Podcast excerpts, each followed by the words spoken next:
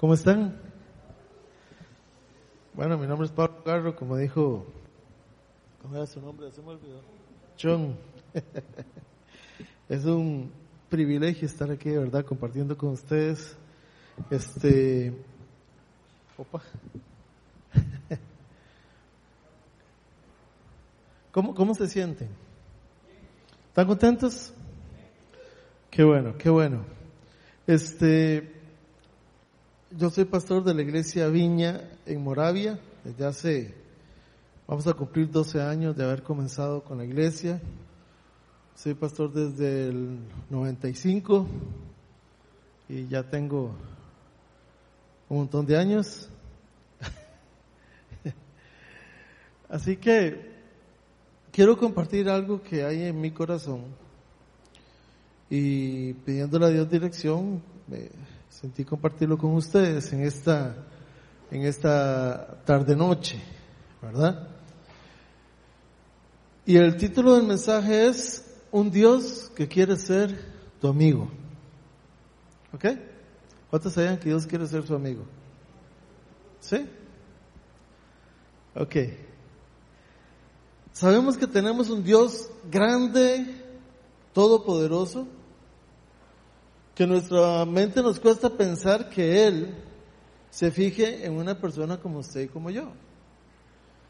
Él es tan grande y nosotros tan pequeños que si nos ponemos a analizarlo podemos decir que, qué raro, porque Dios se fija en mí? Si Él es tan, tan inmenso. El Salmo 8, versículo 3 y 4, el salmista lo expresa de una manera muy clara también, cuando dice, cuando contemplo tus cielos sobre tus dedos, la luna y las estrellas que allí fijaste, me pregunto, ¿qué es el hombre para que en él pienses? ¿Qué es el ser humano para que lo tomes en cuenta? Si usted se pone a pensar un momentito en el universo y la grandeza del universo, y comenzamos a comparar las dimensiones de todo eso, ustedes saben que nuestra galaxia es una miniatura en medio de un universo inmenso. Que nuestro planeta es una boronita en medio de algo tan inmenso. Ahora imagínense el tamaño de nosotros. Sin embargo, así Dios quiere acercarse a nosotros de una manera tan especial que a nosotros nos cuesta entenderlo.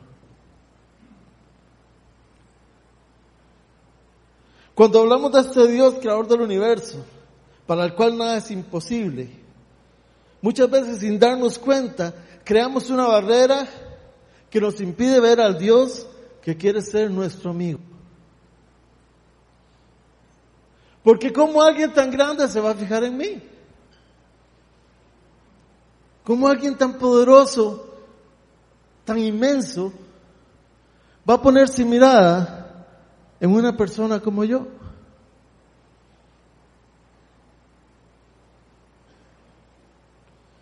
Pero en esta noche quiero que usted sepa que Dios quiere ser su amigo. Amén. Imagínense que para demostrar cuán cerca Él quiere estar de nosotros, que Jesús dijo algo sorprendente, que a mí siempre me, me ha impresionado. En Lucas capítulo 12, versículos del 5 al 7, creo que lo van a poner ahí. Dice, les voy a enseñar más bien a quién deben temer. Teman al que después de dar muerte tiene poder para echarlos en el infierno. Sí les aseguro que a él deben temerle. No se venden cinco gorriones por dos moneditas. Sin embargo, Dios no se olvida de ninguno de ellos. Así mismo sucede con ustedes. ¿Qué dice ahí? Aún los cabellos de su cabeza están contados. No tengan miedo. Ustedes valen mucho más. Miren, ni la persona más cercana a nosotros puede decir eso. Ni mi esposa, la más cercana a mí. Puedo decir cuántos cabellos tengo. Bueno, me cortó el pelo, entonces me dejó así. Estoy mejor. Pero ni siquiera ella puede llegar tan profundo a conocerme como lo puede hacer el Señor. Jesús dijo eso para demostrar cuánta cercanía quiere tener Dios a nosotros. Es que es más grande de lo que podemos entender. Es más fuerte lo que podemos sentir. Ese Dios todopoderoso que quiere estar tan cerca de nosotros que aún conoce cuántos cabellos hay en cada cabeza. La atención que pone sobre ti, sobre mí. No hay nadie que se iguale a Él. No hay nadie que te conozca mejor. Porque Él mismo te formó. Amén.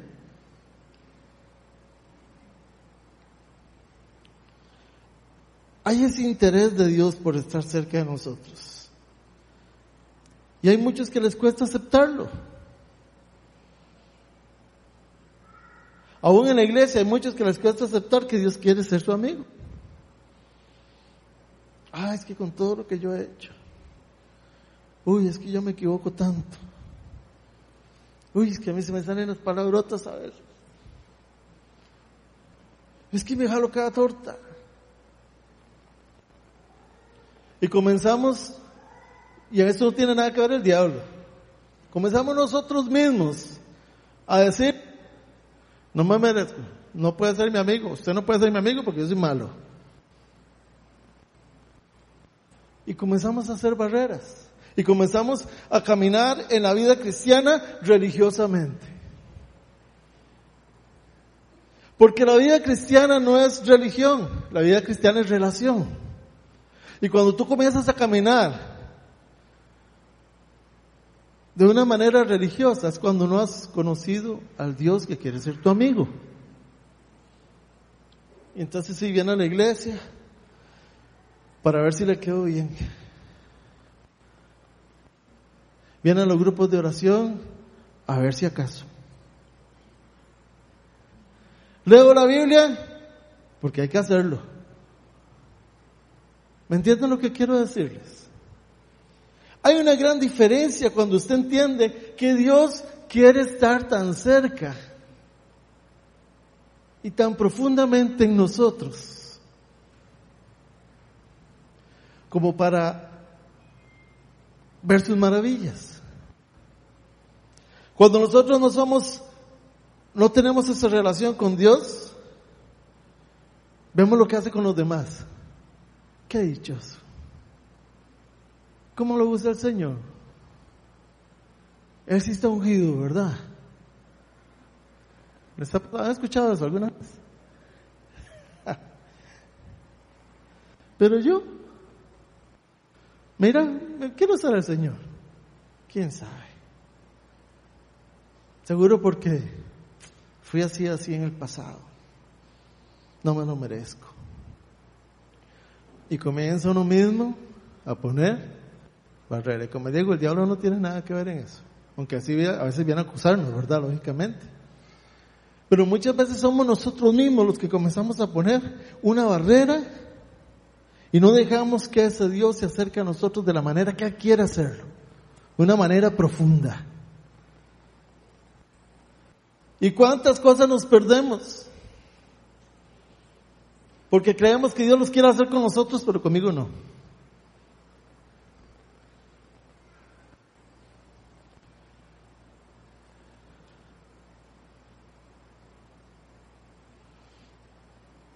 Creemos que Dios escucha la oración del otro, pero la de uno no. Y es terrible cuando las personas llegan a donde uno como pastor le dice, pastor, ore por mí, que Dios que usted sí lo escucha. ¿Cómo que? Yo, yo sé que Él me escucha, pero usted también. Pero cuando comenzamos a reaccionar de esa forma, es que no estamos conociéndole como Él quiere que lo conozcamos.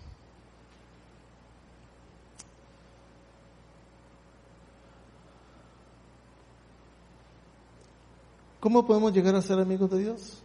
¿Cómo podemos llegar a ser amigos de alguien? ¿Cómo puedo yo llegar a ser amigo de uno de ustedes? Tenemos que hablarnos, ¿verdad? Yo no puedo decir que usted es amigo mío si yo no lo conozco. En lo natural, ¿verdad? Estoy hablando como, como personas. Yo no puedo decir, decirle, a, haberle dicho a mi esposa que si quiere casar conmigo si yo no era amiga de, amigo del primero, de ella. Si hubiera llegado así nomás a decirle, ¿se quiere casar conmigo? ¿Quién sabe a dónde me manda?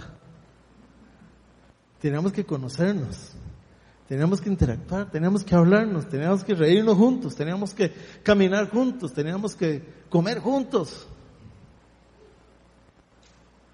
hasta que quedara derretida en el suelo y dijera que sí. ah, los varones se ríen, ¿verdad? Porque siempre es al revés. Siempre ellas nos conquistan. Pero para ser amigos de alguien tenemos que conocernos, tenemos que buscarle. Podemos tener muchos conocidos. Conocidos. Hay muchos, pero amigos, solo los que están cerca. Y aún hay amigos que no están cerca, pero son amigos. Que aunque la distancia nos separe donde nos vemos, es una explosión de alegría. ¿Verdad que sí? Pero ¿cuánto necesitamos buscar de la presencia de Dios? ¿Cuánto necesitamos buscar de su, de su voz, de su gracia, de su misericordia, de sus risas? saben que Dios es lo más lindo que hay. Mi hija y yo, cuando vamos a, a, yo trabajo transportando niños también de estudiantes, entonces tenemos que salir muy temprano. A las cinco y media de la mañana, allá por la zona del Surquí, por allá más bien, sí, por la zona del, del, Surquí, hay unos celajes preciosos cuando está amaneciendo y hay un montón de nubes siempre. Y Dios comienza a hacernos figuritas en las nubes. De repente decimos, mira un conejo. Y vamos viendo las nubes. Claro, yo voy manejando, entonces no, medio veo. Y yo le digo a mi hija, vamos a ver qué quiere hacer Dios hoy. A ver qué nos va a dibujar. Y hermano, aunque usted Tal vez diga, ¿qué? ¿Qué tonto que es eso? Dios hace figuras en el cielo. Y yo sé que Él se ríe cuando nosotros le encontramos la forma que Él quiere que le encontremos. Porque Él es nuestro amigo. Un día mi hija dice, ve aquí ya nube, parece como que le metió un pincelazo así, que así nada más, ¿verdad? Sí, mira, le digo yo. La perdimos de vista por las casas y cosas que había. Y donde dimos la vuelta, ya la nube parecía una pluma, así, pero perfecta. Una pluma. Y dije, ay Señor, eso era lo que querías hacer. Dios quiere mostrarnos y quiere caminar con nosotros de una manera tan hermosa y tan personal. De manera que usted disfrute día a día de su presencia cuando hace los atardeceres majestuosos. Yo siempre le digo a mis hijas, vamos a verlo, vamos a estar haciendo cualquier cosa. Pero siempre donde hay un atardecer, vamos a verlo, porque esta es la única vez que va a salir ese tipo. Es único este atardecer, no hay otro igual. Y Él lo hizo para que usted y yo lo veamos. Por eso el salmista decía, cuando veo los cielos sobre tus dedos, qué impresionante. Este Dios del que estoy hablando es ese Dios que quiere que caminemos juntos, que nos riamos juntos, que lloremos juntos. Y creo que hasta que nos enojemos juntos a veces.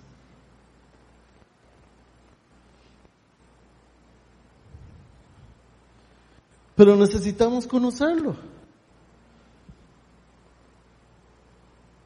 Y déjeme decirle que esto no depende del pastor ni de los líderes. Esto depende de ti. ¿Cuánto anhela su presencia? ¿Cuánto amas su presencia? ¿Cuánto quieres estar con Él?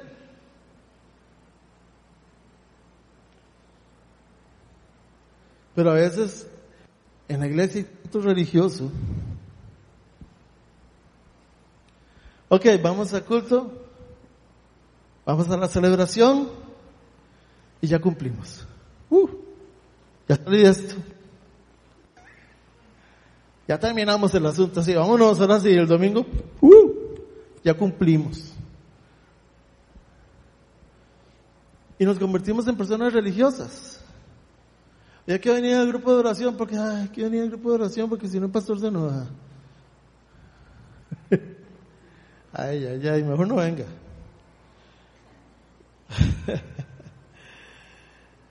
porque cuando nosotros entendemos lo que es caminar con el Señor, venimos a la iglesia porque queremos escuchar las historias de la gente que camina con Él. Es tan importante esto, hermano.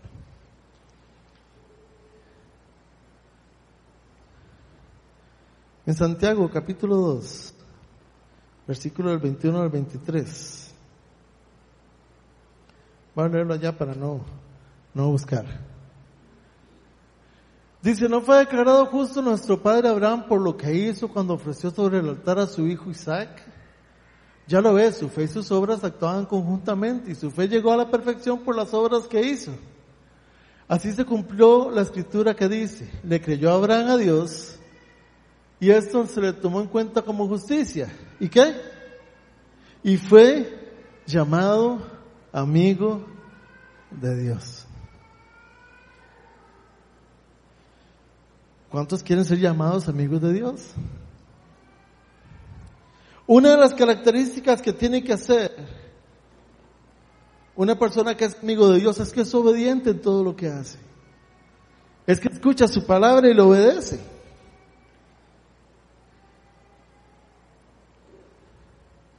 Abraham, es impresionante la historia de Abraham, ¿verdad que sí?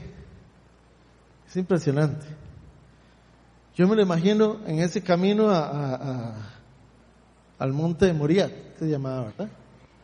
Donde iba a sacrificar a, Isaac. Tres días de camino. ¿Cómo creen que iba él? ¿Cómo creen que iba Abraham? Muerto de risa. Eh, voy a matar a mi hijo. Bueno. Imagínense lo que él sentía. Y donde lo veía, y tal vez el chiquillo iba jugando, iba vacilando con él, y le daba un abrazo, papi, te amo. Imagínense lo que sentía ese hombre.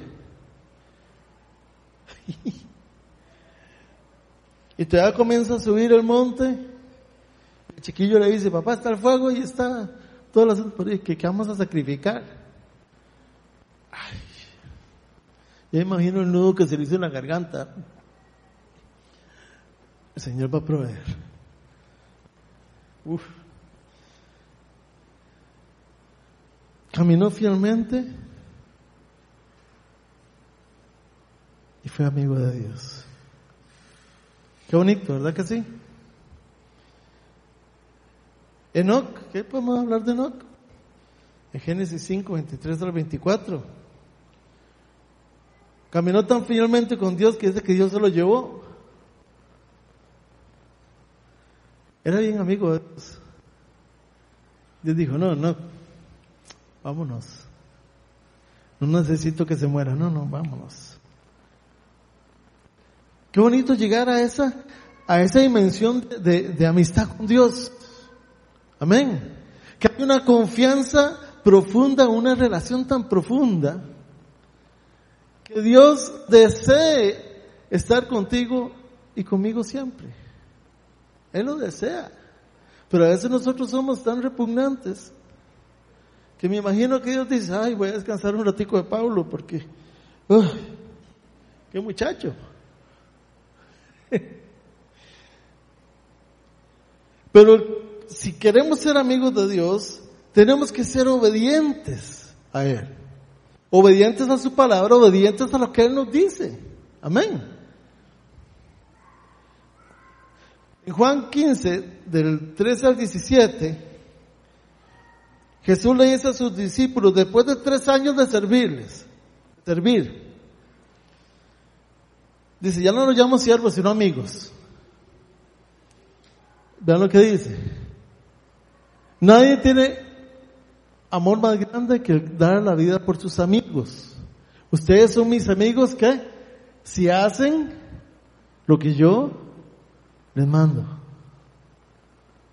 Ya no los llamo siervos porque el siervo no está al tanto de lo que hace su amo.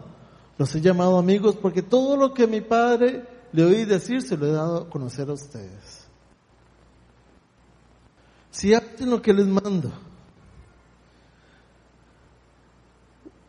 Para ser amigo de Dios necesitamos saber servirle. Amén. Es lo que Él nos llame a hacer.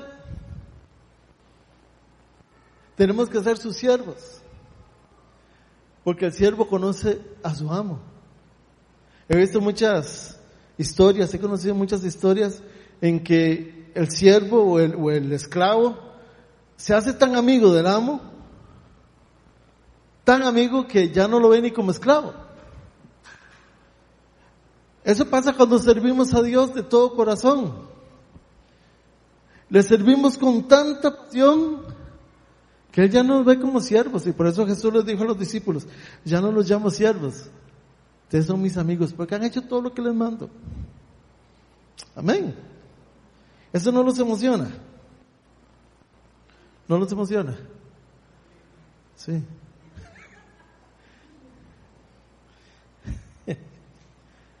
Ya ahorita termina, yo tengo la característica de que mis predicas son cortas, hermano.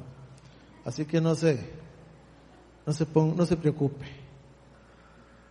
Imagínense a este Dios que quiere estar a su lado. Imagínenselo un momento. Este Dios inmenso, creador del cielo y de la tierra, quiere estar contigo hoy.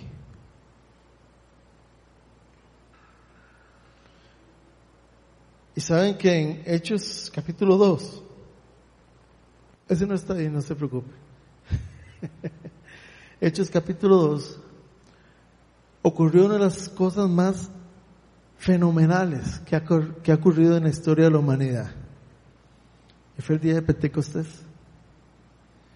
Ese momento en que la promesa de Dios se cumplía. Venía el consolador, que Dios iba a enviar, que Jesús había anunciado. Era el momento en que Dios dijo, voy a estar tan cerca de cada uno de ellos que voy a estar dentro de ellos. Voy a estar en sus vidas todos los días hasta el fin. Y en ese, en ese lugar, yo le digo a ellos, a, la iglesia, que fue como una explosión. ¿Verdad? Llegó el Espíritu Santo de los 120 que habían ahí y ocurrió una explosión del reino de Dios, donde Dios se acercaba hasta lo más profundo de cada uno de ellos, por medio de su Espíritu Santo. Y esa explosión es como el Big Bang. no ha terminado. Tú eres parte de eso. Amén. Tú eres parte de ese momento de Pentecostés donde el Espíritu Santo viene y llega a lo más profundo como el mejor amigo que nosotros podemos tener.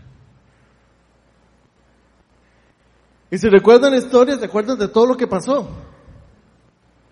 De repente comenzaron a hablar en lenguas, de un montón de idiomas diferentes.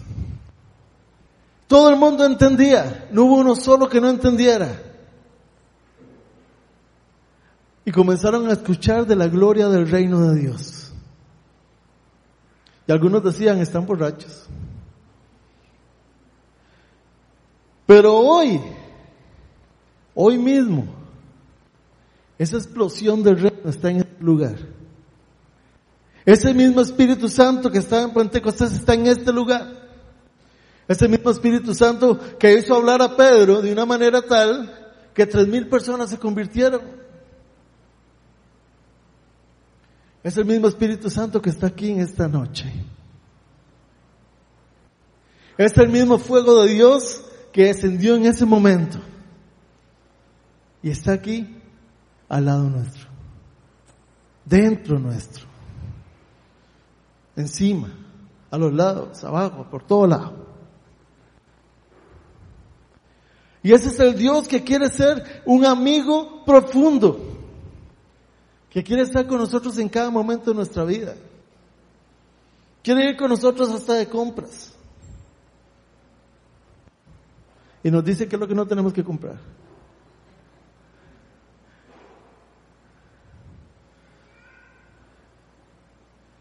Esa es la profundidad del Dios que quiere ser nuestro amigo. ¿Y saben qué es lo único que necesitamos? Aceptarlo,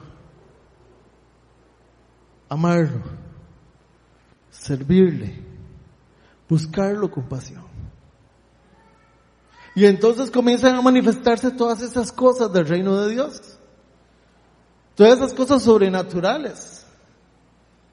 Que sanidades, que palabras de ciencia, Todas las cosas que habla la palabra de Dios, que el Espíritu Santo hace a través de ti y a través de mí. Todo eso que comenzó en Pentecostés se sigue manifestando hoy en día por medio de aquellos que son amigos de Dios. ¿Usted lo cree? Amén. Si nosotros lo creemos, tenemos que actuar de acuerdo a lo que estamos diciendo. ¿A cuántas personas imponemos nuestras manos? ¿A cuántas personas le hablamos del reino de Dios? ¿A cuántas personas le compartimos las maravillas de la gloria de Dios? ¿A cuántas personas le predicamos la verdad de la palabra de Dios? Porque si Él es nuestro amigo, podemos contarlo. ¿Verdad que sí? Es fácil porque cuando una persona es amigo de alguien bien conocido, hay famosillo, ¿verdad? Con los futbolistas pasa mucho. Ah, sí, sí, yo conocía, no se me ocurre ninguno ahorita. Son tan buenos todos que... Ay, Dios mío. Yo conocía a, Cristiano Ronaldo, digamos, es único que me acordé. Ah, sí, yo conocí a Cristiano Ronaldo, ah, estoy hablando con él un rato, jugando bola, enseñándole unos trucos ahí también. Siempre comenzamos, la gente tiende a, a rajar si yo estoy ahí.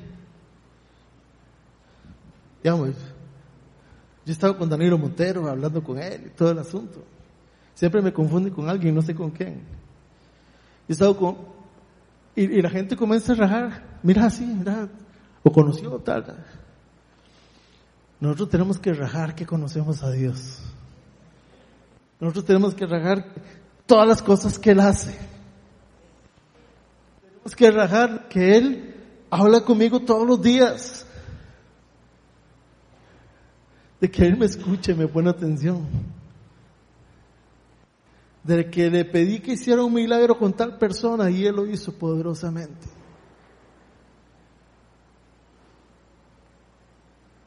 Él es nuestro amigo. Y si usted cree que Él aún no es su amigo, es el momento de, de permitir que Él sea su amigo. Y tenemos que revisarnos y pensar un momento, ¿por qué yo siento eso? ¿Por qué hay esa barrera que no me deja sentir a Dios como mi amigo más cercano? Hay muchas cosas que el diablo pone y hay muchas que nosotros mismos ponemos. Y vemos a Dios en el cielo y yo en la tierra y hasta ahí.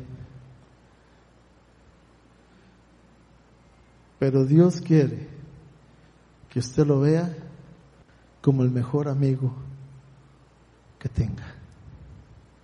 El mejor. El mejor, el mejor, no hay otro. Podemos tener muchos amigos aquí en la iglesia, podemos tener muchos amigos en muchos lugares. Y es muy lindo tener amigos. Pero el mejor es Él.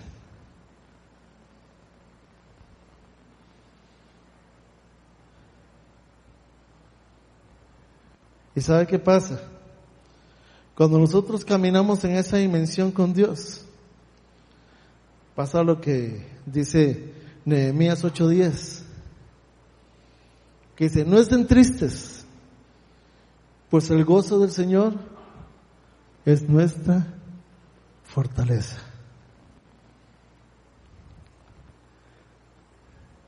Si Dios está contento contigo, tú tienes que caminar fortalecido.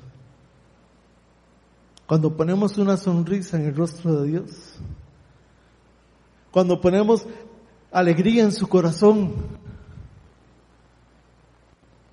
somos fuertes. Amén. Por eso dice la palabra, el gozo del Señor, el que Él esté contento, es lo que me hace fuerte a mí. Sirvámosle de todo corazón y acerquémonos a Él confiadamente y dejemos que Él sea nuestro mejor amigo. Y Él está aquí en esta noche. Él está aquí en esta noche y, yo sé que Él quiere mostrarse a muchas personas. Yo no sé cuánto tiempo queda. ¿Cuánto tiempo queda? ¿Cuánto? 10, 20, 30, 40. Ajá. ¿De qué más así? Entonces, me contando 10, 20, 30, 40, 50.